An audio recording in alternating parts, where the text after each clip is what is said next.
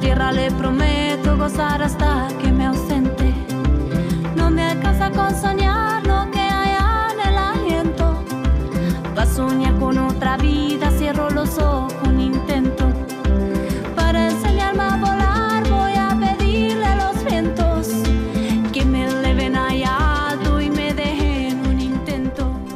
¿Cómo les va? Muy buenas noches. Otra vez estamos aquí en Cuento con vos. ¿eh? Ahora los miércoles este 2018. Apenas comienza el jueves. ¿Viste cuando pasas el miércoles que por ahí te quedas un poquito despierto y estás en tu casa escuchando la radio? Bueno, ahí apenas empieza el jueves. Estamos nosotros con estas historias de siempre, ¿no? Con los mensajes de aquellas personas que hacen tanto por los otros, con, con las personas que intentan por lo menos generar cambios positivos en esta sociedad y que a veces salen de esa zona de de, comodidad e intentan este, ayudar a otros. Muchas veces aquellos que lo necesitan o contándonos apenas su propia historia de vida y dejándonos un mensaje esperanzador. Yo sé que cuento con vos, vos contás conmigo, así se llama nuestro programa. Y vamos a comenzar enseguida porque tengo a un médico maravilloso que... Mm, además de dedicarse a la familia habitualmente como médico clínico, ha estudiado muchísimo, ha vivido en distintos lugares del mundo, tiene una experiencia increíble, da conferencias, pero por sobre todas las cosas lo que me hizo poner eh, la mirada en, en su historia y en su trabajo es que piensa y escribe y da un mensaje muy esperanzador sobre los adultos mayores.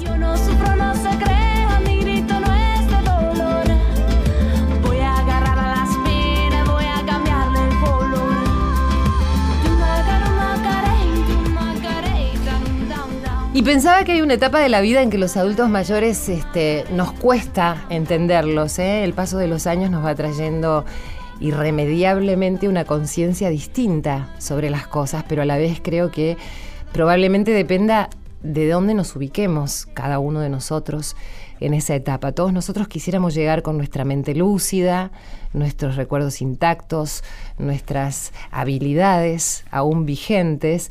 Sin embargo, muchas veces por distintos factores eso no es así y, qué pasa en esos casos con los otros, con aquellos que, no hemos llegado a ese tiempo, con nosotros mismos.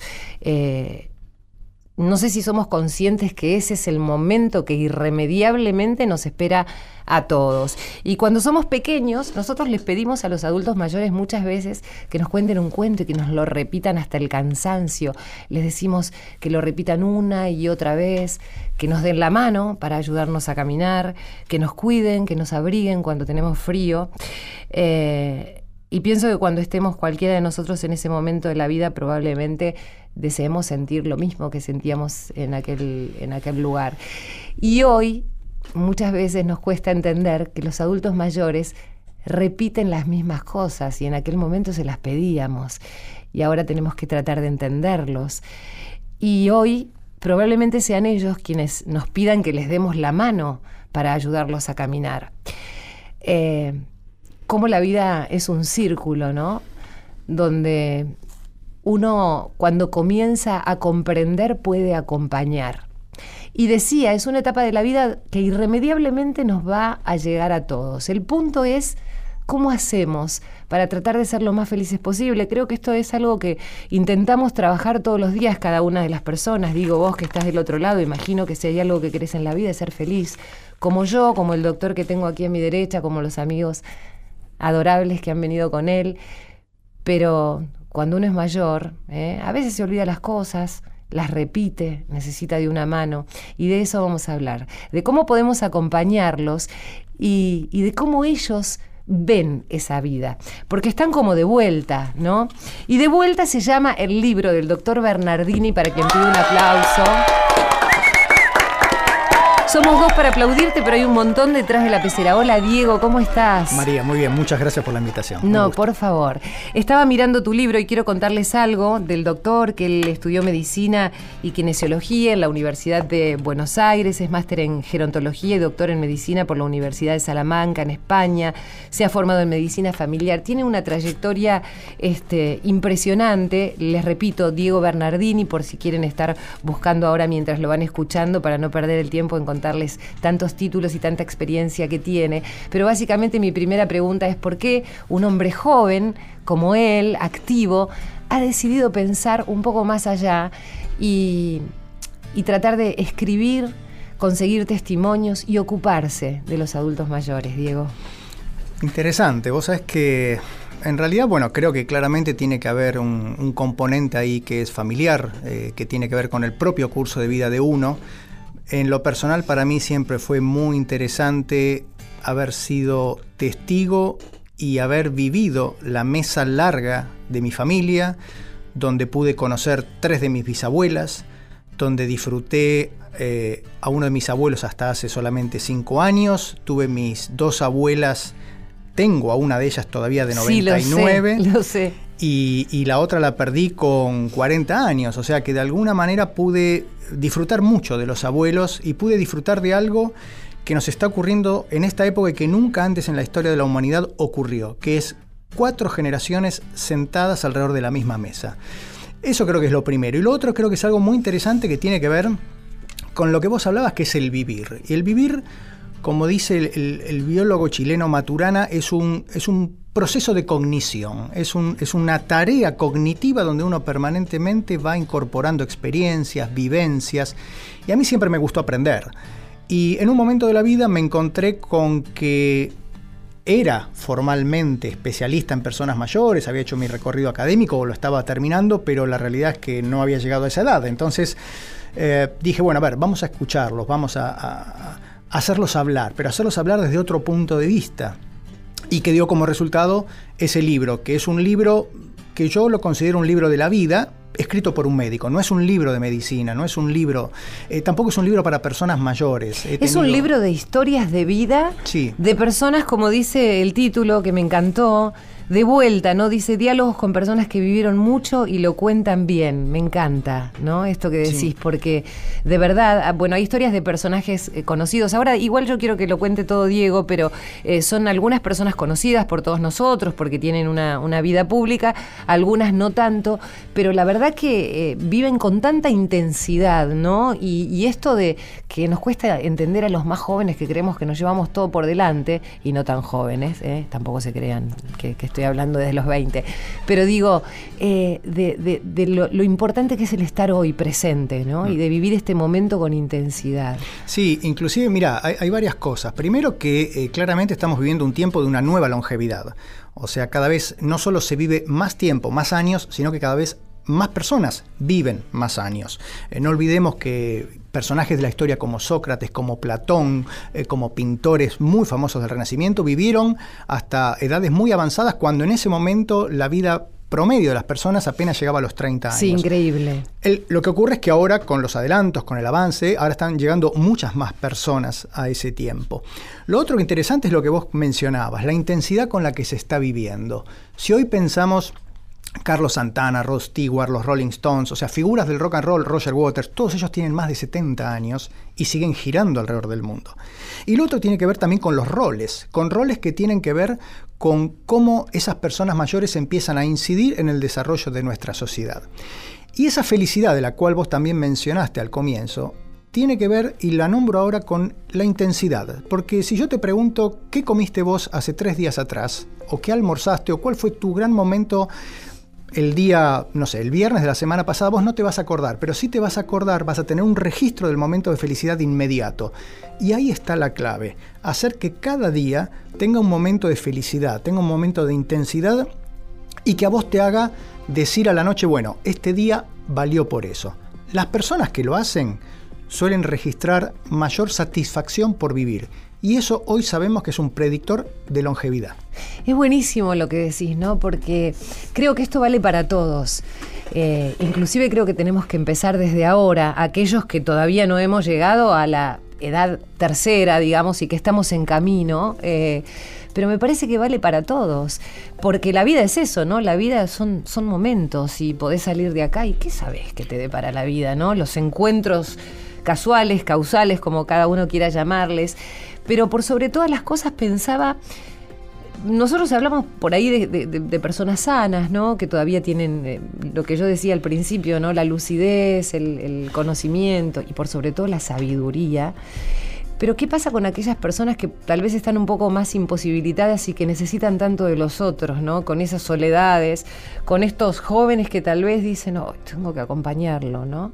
¿Qué pasa en esas situaciones familiares? Mira, em, yo creo que ahí hay un punto que es muy interesante. Hay una letra de, de Alberto Cortés que habla de los demás y es algo que se da eh, muy particularmente cuando hablamos de esto, del devenir, del transcurrir. Siempre hablamos de los mayores como del otro. Sí, y nosotros no nos ponemos en ese lugar. Vos recién lo decías, hoy nosotros estamos transcurriendo un momento de vida donde no somos jóvenes y tampoco somos, como se podría pensar, viejos, pero vamos en camino.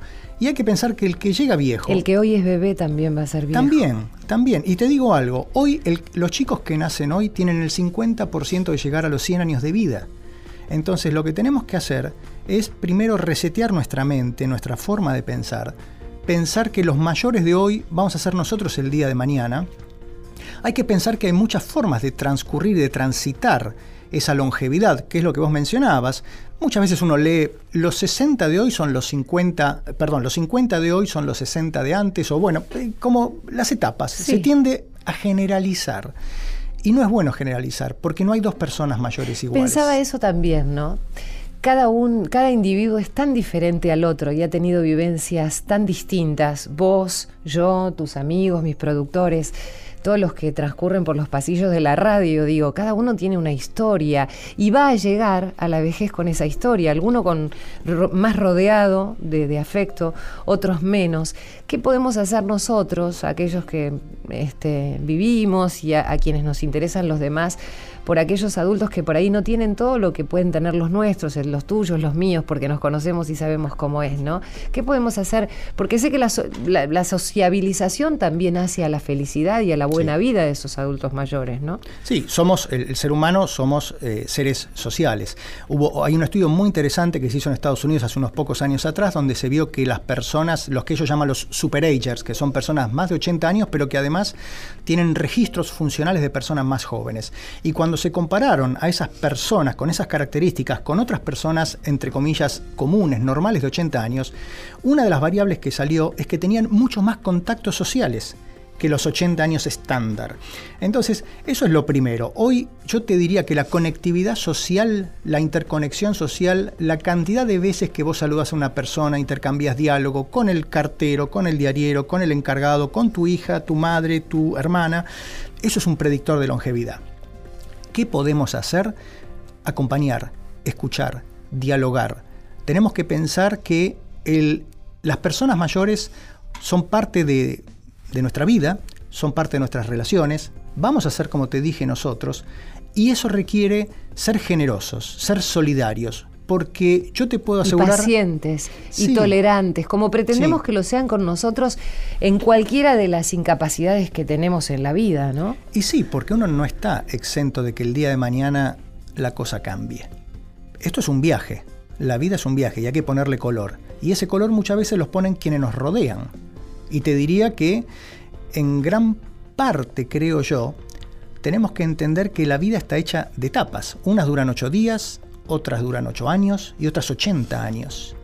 Entonces me parece que hay que empezar a pensar de otra manera porque, como te decía esa letra de, de, Alberto Cortés, los mayores vamos a ser nosotros el día de mañana.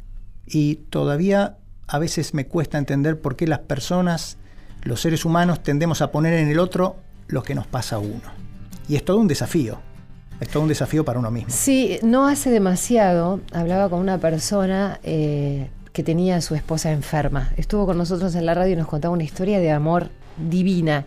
Y asocié esto con, con el tener a alguien muy mayor en su familia. Y pensaba, él, él dijo algo que creo que lo mencioné al principio, decía, cuando pude comprender, cuando pude entender la enfermedad, pude acompañar, ¿no? A veces eh, nos cuesta, sobre todo cuando los adultos mayores empiezan a perder la capacidad cognitiva, la memoria a corto plazo, algunas cosas. Y bueno, uno dice, uff, ¿cuántas veces tengo que repetir esto? ¿Cuántas veces tengo que acompañar? ¿O hay que ayudar a levantarlo? Vuelvo al principio. Nosotros cuando éramos niños lo tuvimos de ellos, digo, ¿no? Y, la vida nos lleva a esta situación. ¿Es así, digo, que cuando uno empieza a comprender puede ser un poco más tolerante y puede acompañar mejor? Completamente, completamente. Es más, te lo voy a poner en, eh, otro escenario, pero que es muy similar. Eh, lo describió un médico canadiense hace muchos años, Ian McWinney, que hablaba del médico como el sanador herido. Todo médico que hemos, que han y que hemos pasado momentos donde los roles se invirtieron, donde de repente fuimos nosotros los que estábamos o los que estuvimos internados en un centro hospitalario, en una clínica, a todos en algún momento nos hace un clic. Nos, uno podría decir, nos humaniza más, nos acerca más. Pero ahí, y hay muchas películas de Porque uno está más vulnerable. Por muchas cosas. O sea, hay, es una herida al ego, hay una vulnerabilidad, hay una incomprensión, hay una incomprensión donde uno dice, a ver, pero eh, yo soy el que estoy en la silla de ruedas, pero en realidad debería tener el guardapolvo, la bata blanca puesta como la tienen estos señores que me están haciendo preguntas. Entonces, eso está muy bien descrito, sobre todo en los médicos. Y hay como, como un upgrade, como una elevación. Se escala hacia arriba en el grado de, de humanización y de comprensión. Entonces, esto es muy interesante porque, por ejemplo, a medida que se juntan años, las personas vamos juntando pérdidas también. Y a veces es muy difícil encontrar un médico o encontrar a alguien que te acompañe que no entiende lo que es una pérdida. En mi caso, por el hecho de trabajar con adultos y con adultos mayores. A veces, si vos no tenés o no tuviste la experiencia, es muy difícil comprender una viudez, por ejemplo. ¿Qué vas a hacer? ¿Le vas a dar un antidepresivo a la señora que está triste porque perdió su marido, su compañero de toda la vida? No, es, una, es normal que la señora esté triste. Es normal que tenga problemas de sueño, es normal que pierda el apetito, es normal que tenga crisis de llanto, es normal que nos venga a pedir ayuda. Ahora, eh, ¿qué hago con eso? Bueno, a eso se lo escucha, se lo contiene, se lo abraza, se lo, se lo sigue a lo largo del tiempo, no se le da pastillas. Entonces, lo que hay que hacer es esto, que es algo que muchas veces excede el conocimiento académico y va al sentido común. Porque si, uno, si nosotros mismos nos preguntamos, ¿qué me gustaría? Y de repente me gustaría mucho más un abrazo, una contención, un rato de charla que una pastilla todos los días, ¿no? ¿Crees que en algún punto tendríamos que volver a ser un poco más humanos? Mira, hoy el sistema de cuidados de salud, de cuidados médicos, se volvió muy agresivo muy despersonalizado, fragmentado. Hoy eh, prácticamente no existe el médico de cabecera que responde a eso, a estar en la cabecera del lecho de muerte del paciente, pero que el lecho de muerte implica todo un seguimiento que ha habido a lo largo del tiempo. Hoy los médicos estamos dejando de hacer la visita domiciliaria, que para mí es algo que es insuperable en cuanto al grado de información que me da. Hoy los médicos en general no son enseñados en las universidades y muchas veces esto yo se los pregunto a mis estudiantes, ¿por qué eligen la medicina? ¿O qué pasa si el paciente se les pone a llorar?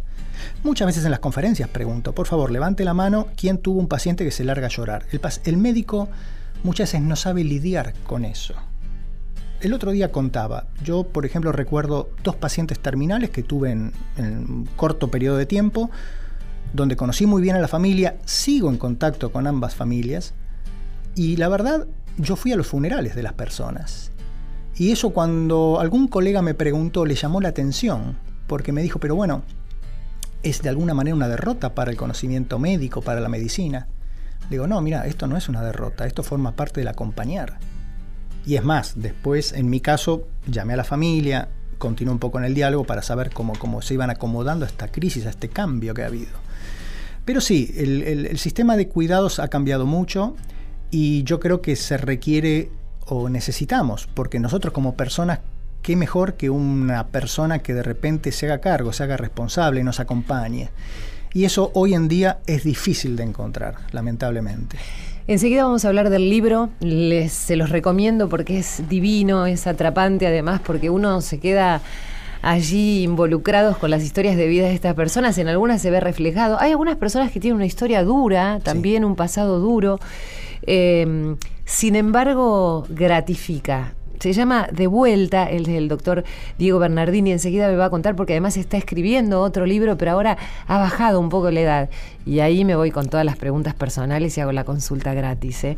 Bueno, Diego Bernardini está con nosotros. El prólogo de este libro es de Facundo Manes. La verdad que es una joyita que me gustaría que todos lean. Y además me va a contar esto, quiero, quiero seguir hablando de lo que tiene que ver con las personas, ¿no? Porque muchas de, nuestros entrevistados que son tan generosos y tan solidarios dicen que cuando uno da este, es más feliz, cuando uno acompaña es más feliz, más allá de sentirse acompañado y a veces es más lo que se recibe este, ¿no? Em, cuando uno entrega lo que puede. Bueno, hablando de la vida, como siempre, en este programa, vamos a escuchar un poco de música y enseguida volvemos con más.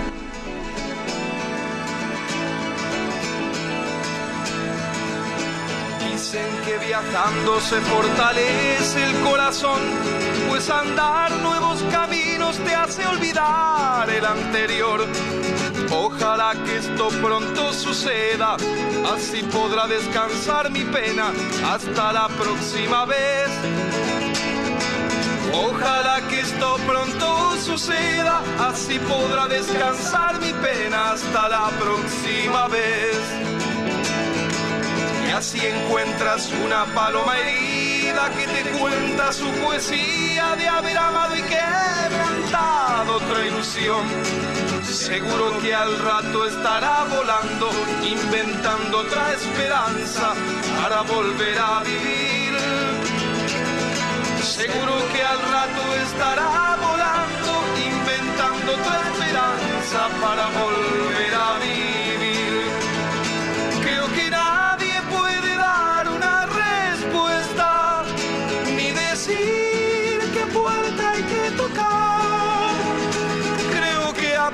de tanta melancolía, tanta pena y tanta herida, solo se trata de vivir. En mi almanaque hay una fecha vacía, es la del día que dijiste que tenías que partir. Debes andar por nuevos caminos para descansar la pena hasta la próxima vez. Seguro que al rato estarás amando, inventando otra esperanza para volver a vivir. Creo que nadie puede dar una respuesta, ni decir qué puerta hay que tocar. Creo que a pesar de tanta melancolía, tanta pena y tanta herida, solo se trata de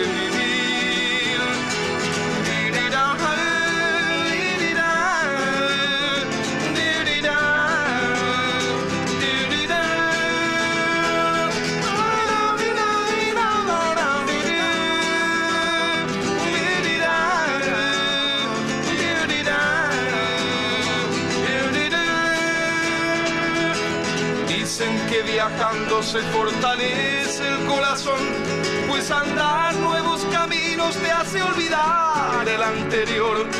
Ojalá que esto pronto suceda, así podrá descansar mi pena hasta la próxima vez.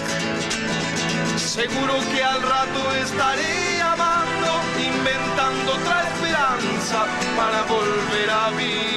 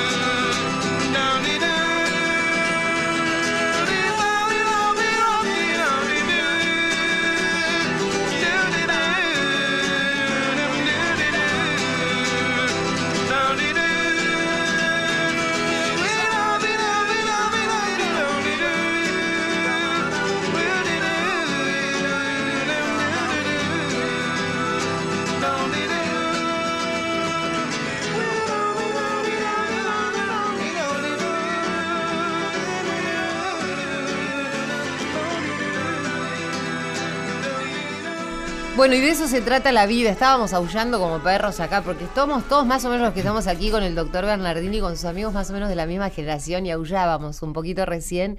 Este, cantábamos, cantábamos, y qué lindo. Es como lo que es la música, ¿no? A veces pienso por qué eh, cuando uno está en una casa y escucha a los padres, cómo la música, cuando está involucrada en la vida de una persona, tiene mucho que ver en el cuerpo, en el, en el registro, en el ánimo, ¿no? Sí, Sí, a mí me vino un poco descompensado, porque así como disfruto mucho escuchar y la buena música me gusta, lo que es eh, eh, emitir no sonidos importa, y, pero y- con el solo hecho de escucharla, ¿no te cambia un día una buena canción? Sí, eso estoy de acuerdo. En eso, a mí desde la música clásica, el jazz, el rock y un montón de otros géneros me encantan, pero lo que es performar instrumentos o cantar, los dejo a mis amigos. Bueno, Diego, tenemos que ir a una pequeña pausa. Enseguida vamos a escuchar a uno de tus entrevistados. Disculpen el audio, pero son las entrevistas que Diego ha hecho a los personajes de este libro personalmente. Entonces, eh, por eso no es un audio que tengamos propiamente de la radio. Y viniste con dos amigos que se llaman. Pedro y Pablo, justo que hablábamos de música. Podemos hacer Pedro, Pablo, María y hacemos un trío, qué sé yo. Ahí va. ¿Cómo salía la gorra? y quién sabe, este país es muy generoso. Hay un, adultos mayores que tengan un trío, Pedro, Pablo y María. Y mira, ya, mira, ya tengo todas las ideas en la cabeza. Pausa, ya volvemos. Cuento con vos, con la conducción de María Areces. María Areces en la radio de todos. Cuento con vos.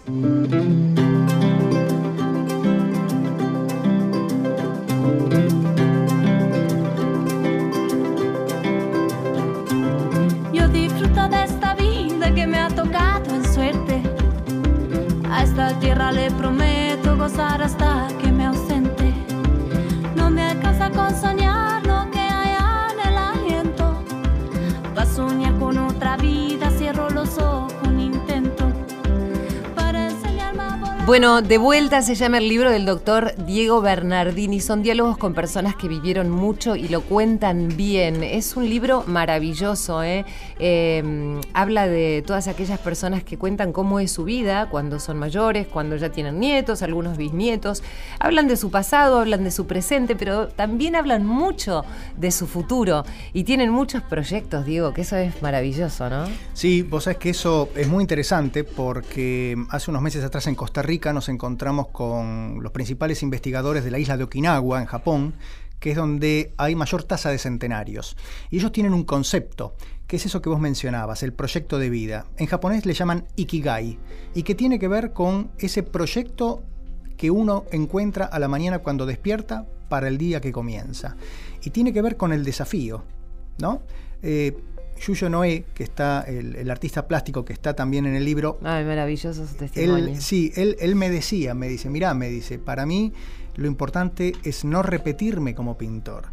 Y el tema es que cuando te quedaste sin proyectos, o como dice Julio Bárbaro, la vida es lo que sentís de pasión por ella. Sí. Entonces, Además, Julio. Bárbaro es, es muy gracioso cuando habla del amor, ¿no? Sí, Me claro. encanta, porque Sí, es un sí. personaje adorable, sí. Sí, sí, y ahí es donde está el proyecto. O sea, Mm. yo creo que eh, así como una vez se encuentra personas más jóvenes que no tienen proyecto de vida y uno habitualmente suele pensar o decir, uy, mira, este piensa como un viejo, eh, hay personas muy mayores que tienen todavía mentes muy jóvenes. Y en eso está el proyecto de vida. El que queda por delante y el que se quiere hacer por delante. Recién Irene, nuestra productora, hacía una pregunta que me pareció muy acertada y tiene que ver con si hay un momento en el que uno se levanta y se da cuenta que, uy, envejecí, porque viste que es difícil saber en qué Sí. momento uno se siente viejo, como le decimos habitualmente. Mira, eh, hay, hay varias, hay varias cuestiones. hay, eh, podría empezarte, mira, por ejemplo, eh, en estos diálogos que yo los continúo haciendo todavía, una pregunta que empecé a incluir es eh, preguntarle a las personas si pasa rápido la vida. Se lo pregunté a César Pelli en, el- Sí. en su estudio de arquitectura, se lo pregunté a Mario Bunge en Canadá, y la respuesta siempre es la misma, rapidísimo. O sea que en algún momento ellos se dan cuenta. Y Luis Grossman, que también es el arquitecto que también está en el libro, un día me decía, subís al ascensor, te ves en el espejo y decís, ¿quién es ese viejo amargo? Me dice. Entonces, evidentemente... Lo de viejo no está mal, pero si encima viejo y amargo ya se complica. Exactamente. Entonces, yo creo que ahí está el punto. Vos me decís, ¿cuándo uno empieza a ser consciente de algunos cambios? Y yo a mí me gusta la edad de los 50, quizás porque es la que estoy viviendo ahora. Yo creo que a los 50 te das cuenta que ya no sos más un joven, ya te dijeron en el colectivo, en el bus, te dijeron, baja señor, Sí, baja obvio, señora. Obvio. Ya te lo dijeron. Sí. Hay que agradecer que todavía no te dieron el asiento. Sí, sí. Pero, Pero eh, porque uno trata de mantenerse erguido y, viste, por más que te duela todo, decís, no, voy acá derechito, atlético. Ya acumulaste pérdidas, que es algo de lo que hablábamos antes. Sí. Eh, ya te diste cuenta que de repente es más importante en tu ecuación, en ecuación vital, en tu ecuación de vida, cierto grado de satisfacción que muchas veces no va agarrado, no va anclado a un tema económico. A veces uno dice, bueno, quiero trabajar en esto aunque gane menos, pero porque me siento más feliz. Eh, ya te das cuenta que tu cuerpo cambia.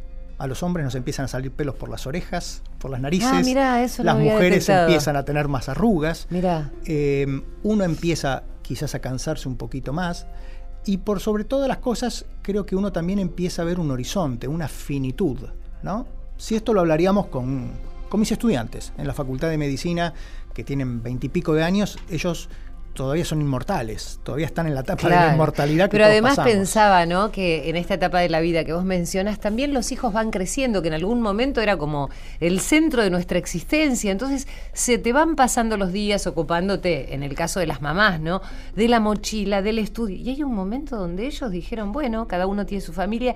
Y creo que también esos momentos donde uno encuentra que tiene que empezar a vivir por otras cosas, tal vez, en las que no había reparado, eh, es, es donde dice, bueno, y ahora te voy a presentar a, a una persona muy especial que conocí hace un tiempo en una organización mundial que se llama Mensajeros de la Paz. Eh, el padre Ángel ha sido quien creó esta organización Mensajeros de la Paz y la verdad que es una organización solidaria a todo nivel, no solamente se ocupa de los, de los niños, de los jóvenes, sino también de los adultos mayores. Ahí conocí a Juan, que es bibliotecario de uno de los lugares.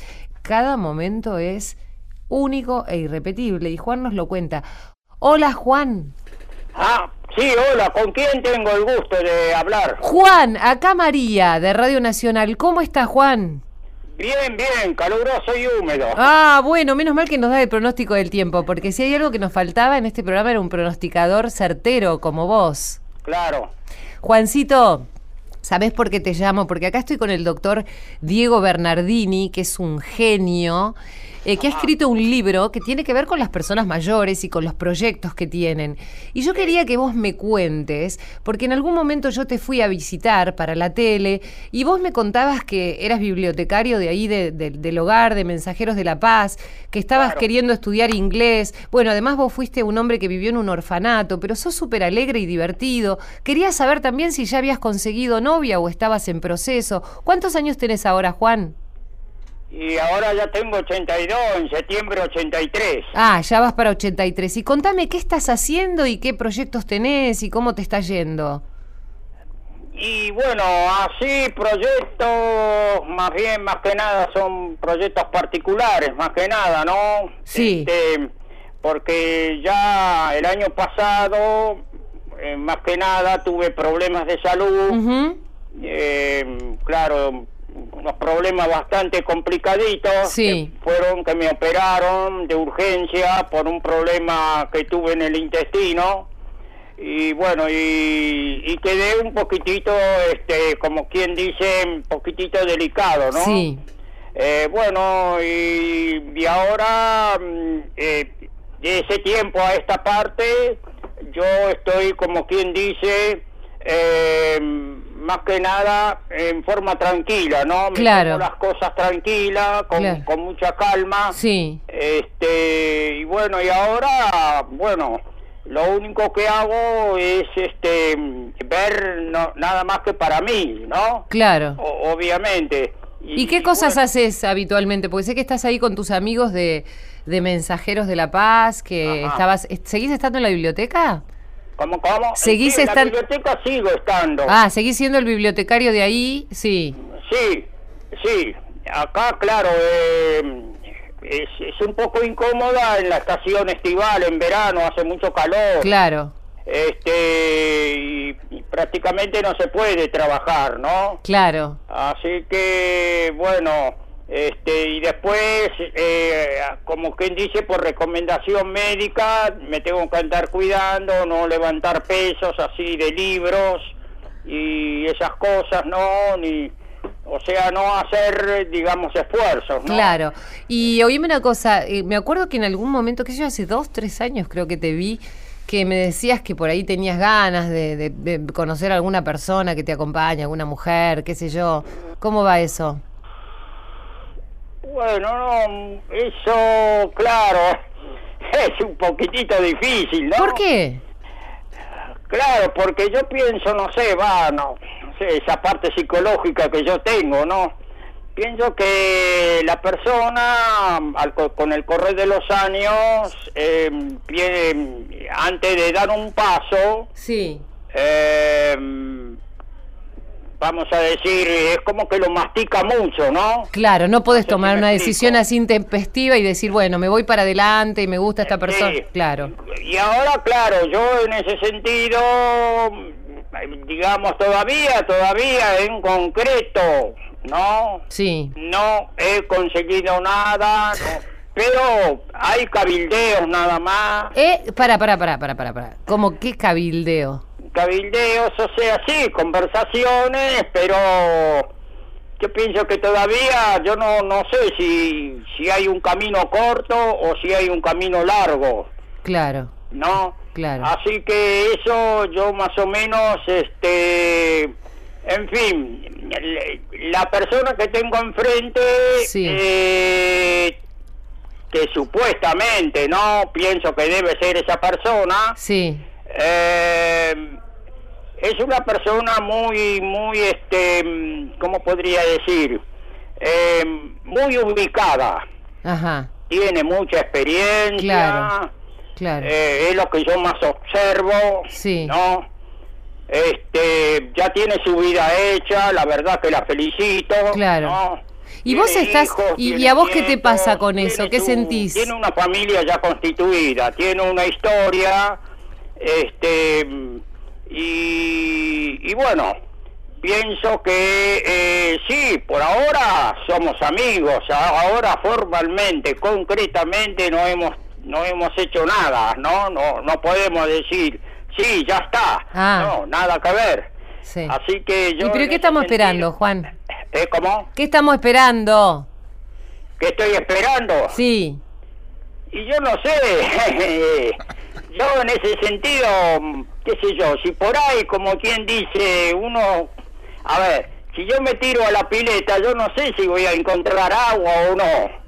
A- a- no sé si me explico. Sí, te entiendo. O sea, si te tiras a la pileta, querés estar seguro que esté llena y limpia. A eso, a eso voy. Si me tiro a la pileta, yo quiero ver si hay agua. Si, si no, Claro. no, eh, a ver si por ahí me pego un chichón y después, No, bueno. escúchame, acá está el doctor Diego Bernardini. Diego, vos sabés que eh, estudia mucho a las personas mayores y escribió un libro sobre historias de personas mayores. Ajá. Y acá me parece que te quiere hacer alguna pregunta eh, y yo lo invito a Diego a que te pregunte algo, Juan. Hola Juan, encantado. Ah, mucho gusto. ¿Qué tal? ¿Cómo le va? Muy bien, mire, primero felicitarlo porque realmente usted es un, es un gran ejemplo de, de longevidad. Lo, lo encuentro optimista, lo encuentro trabajando, lo encuentro con proyectos y sobre todo con, con ganas de enamorarse, que no es poco, ¿no? Sí, eh, digamos, sí, bueno, este, malo bien, poco, mucho, las edades, bueno, digamos, para enamorarse no existen fronteras, es lo que yo pienso, ¿no? Este, pero bueno, concretamente todavía, concretamente, ¿no? Decir, bueno, sí, ya, ya estoy ahí, este, todavía no, no llegué a eso. Estamos, sí, fenómeno, está muy, muy, este, como quien dice, es como cuando uno está haciendo una, una casa, un edificio, ¿no? ¿Vas por los Eh. cimientos o vas por, por, la, por, dónde- por qué parte vas de la casa? Y los cimientos sí están. Eh, el hormigón armado eh, está. Juan, pero mi pregunta es, ¿la arquitecta en este caso lo sabe? ¿Cómo, cómo, perdón? La, la interesada sabe de toda esta construcción que usted viene haciendo hace tiempo, porque el amor se construye día a día, ¿no? Supuestamente sí, supuestamente sí. Pero claro, como dije antes, eh, la persona es una persona ya también casi de mi edad y bueno, conoce mucho, la verdad que es una persona muy, muy bien ubicada, la verdad que la felicito, creo que, creo que en mi vida encontré una persona así como ella, ¿no? Como es ella, ¿no? Juan, ¿cómo, ¿cómo es el amor a los 82 años? ¿Cómo es el amor? Y claro, no sé cómo dibujarlo. A ver, eh, claro, el amor, claro, uno se enamora de una, de una persona, pero más cuando, no sé, yo lo veo como una cosa un poco difícil, ¿no? Le voy a hacer una pregunta así transgresora que seguramente puede sorprender a muchas de las personas que nos está escuchando. Sí. ¿Hay deseo todavía a los 82 años? ¿Deseo de formar una familia? No, deseo, deseo físico. ¿Deseo físico? Sí, de contacto, piel a piel. Eh, bueno, yo deseo sí, yo quiero tener una, una digamos, una compañera, sí, perfecto. Eh, pienso que eh, la mujer es el complemento del hombre, ¿no? Eso sin lugar a duda yo quisiera formar a veces este uno yo me pregunto voy solo por la calle y me pregunto con la cabeza agacha no digo caray estoy solo pero no estoy solo porque yo este tengo mucha gente que me acompaña no eh, esa es la ventaja que tengo. Em, bueno pero es un poco difícil claro. Yo a veces me pongo a pensar, a los 82 años ya la vida para mí ha pasado, no va, mejor dicho, sigo viviendo, obviamente, ¿no? Me, me, mantengo muy bien mentalmente, psicológicamente, físicamente, todo macanudo, 10 puntos, ¿no? Juan, ¿sabe lo que este, dicen en España? Un poco, eh, es un poco difícil eh, poder explicar cómo es esto, ¿no? ¿Sabe lo que dicen en España? El que la persigue la consigue. ¿La qué? El que la persigue la consigue. Ajá. ¿Y, ¿Y, los resultados? Y los resultados van a ser excelentes, Juan, con ese ánimo, con ese espíritu, con esa buena onda que tenés. Ajá. Este, seguramente esa persona eh, a la que le tenés tanto cariño, ¿sabes qué? Debe estar muerta con vos. Ah, ah, ah, ah, ah. Claro. Este bueno, es cuestión de tirarse a la pileta, ya está. Listo, ya está, quedamos así. está bueno, muy bueno. Gracias, Juancito, te mando un abrazo fuerte. Eh, sí. igualmente, este, bueno, para, para ustedes, eh, para todos los que están ahí, y, y bueno, este, mm, verdaderamente eh, esto para mí nunca me habían entrevistado así por teléfono, ¿no? Pero bueno, es una experiencia más que tengo. Viste, la vida te sorprende todos los días y a cada momento. Sí, sí, hasta que, sí, yo siempre digo que eh, muchas veces dicen, y me siento realizado, no, mentira, realizado es cuando a uno le pusieron el, sobre todo de, de, madera, digamos, ¿no? ¿no? Bueno, entonces el día que se lo llevan, ah, bueno, ahí sí, yo estoy realizado, es lo que yo aprendí. Gracias, Juancito, te mando un abrazo fuerte, fuerte, fuerte. Igualmente para vos. Un abrazo grande, hasta luego, gracias.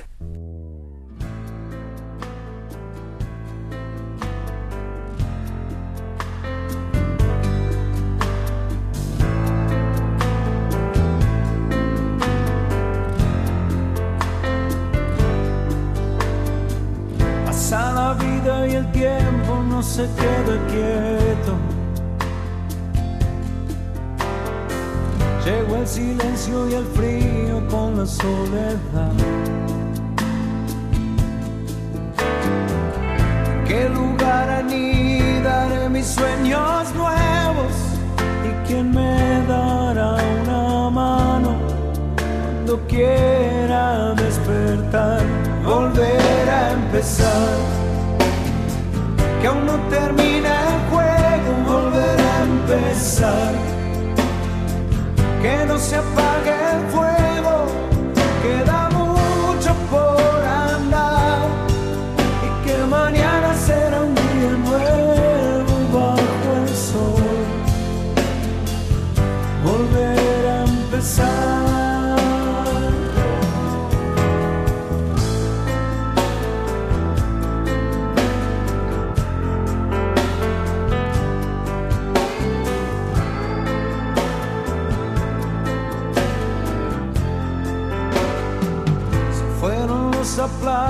y algunos recuerdos. Y el eco de la gloria duerme en un placar. Yo seguiré adelante atravesando miedos. Sabe Dios que nunca es tarde para volver a empezar, volver a empezar. Que aún no termina el juego, volver a empezar. Que no se apague el fuego, queda mucho por andar. Y que mañana será un día nuevo bajo el sol. Volver a empezar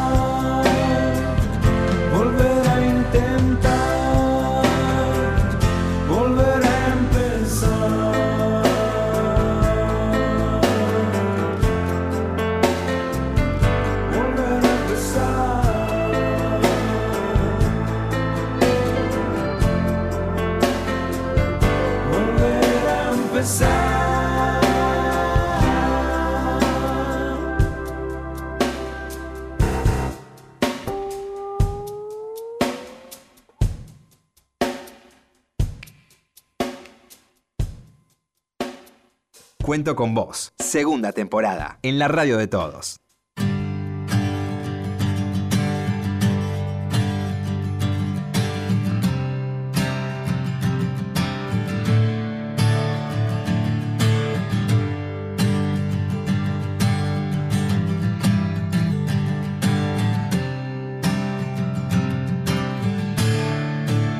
Bueno, ya estamos llegando al final de cuento con vos, con el doctor Diego Bernardini. Un placer porque, bueno, uno dice, bueno, voy a entrevistar al doctor, que no, no saben ustedes el currículum que tiene, pero lejos de ser una charla formal, fue una charla tan amena. Además tuvimos a, a nuestro amigo Juan, este, que nos estimuló a todos.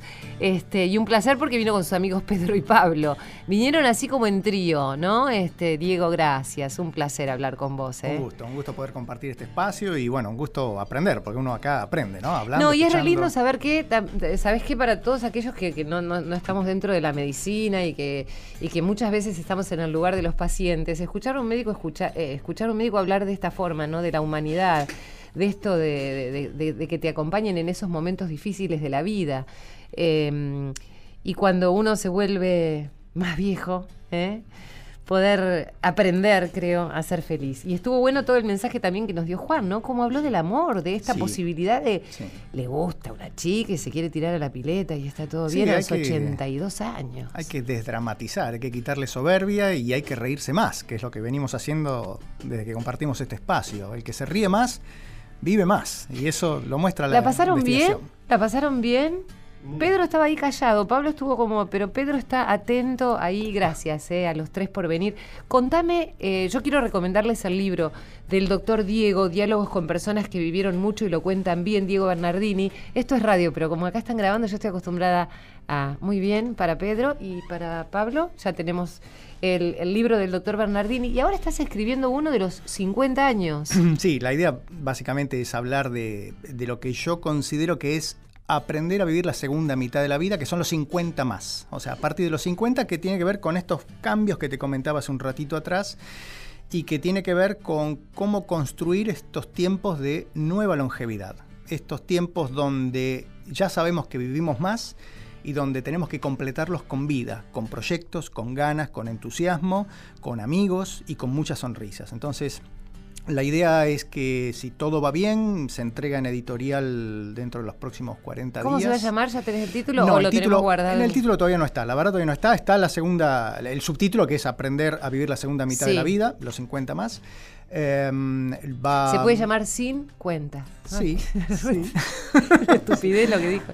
La verdad que Pero no está mal porque es como que empezás a no contar. Sí, bueno, lo, lo que importa es eh, cómo uno lo vive. o sea, Seguro, uno puede tener, ¿no? seguro. Ya, eh, si todo va bien, la verdad, el entusiasmo y el acompañamiento de Random House, que publicó mi primer libro, también va a estar presente en este, en este próximo. Y bueno, básicamente tiene que ver con eso, ya con dar tips, con dar eh, consejos, con plantear un posicionamiento de, bueno, muchas veces decimos, bueno, ¿qué hay que comer? Eh, ¿Cómo hay que socializarse? Eh, ¿Hay que caminar? ¿Hay que correr? ¿Qué características tiene que tener el, el- el- el médico que, que- que de repente uno lo cuide? ¿Y, y qué está pasando con el mundo? Porque, mira, te doy un dato simplemente. Hoy una de cada cuatro personas en la ciudad de Buenos Aires es mayor de 60. Claro. Entonces, esto está modificando nuestra sociedad y hay que pensarlo desde este punto de vista. Seguro. Tendría que haber un ministerio de gerontología y yo lo pondría a Diego como ministro, porque la verdad es que la forma de pensar que tiene, sobre todo este, pensando en nuestro futuro y en la de nuestros hijos y en la de nuestros nietos también, ¿no? Porque en definitiva son ellos los que van a tener que convivir con, con nosotros, que les vamos a poder aportar un montón de cosas, pero también tenemos que tratar de entre todos construir una sociedad donde podamos convivir este, con afecto, poder entender también que los viejos tienen ganas de una... ¿Qué pasa? La última pregunta, rapidito me la contestas. ¿Qué pasa cuando uno, ella utilizaba la consulta personal, ¿viste?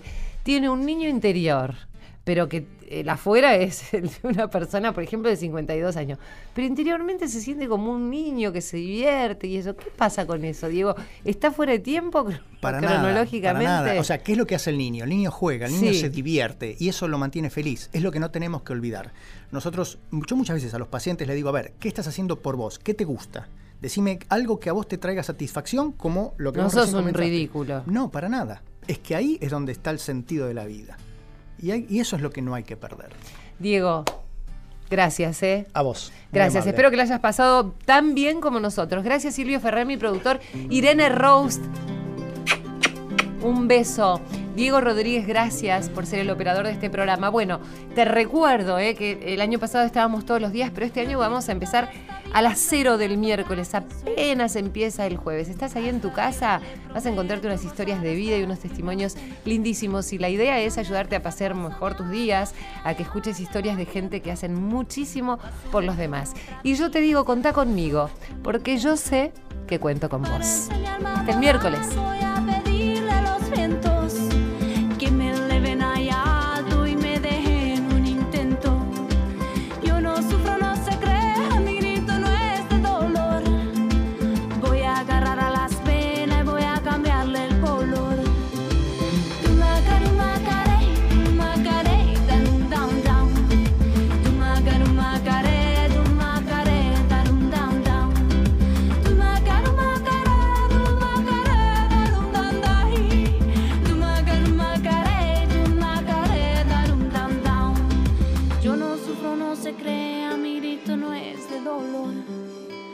voy a agarrar a las penas.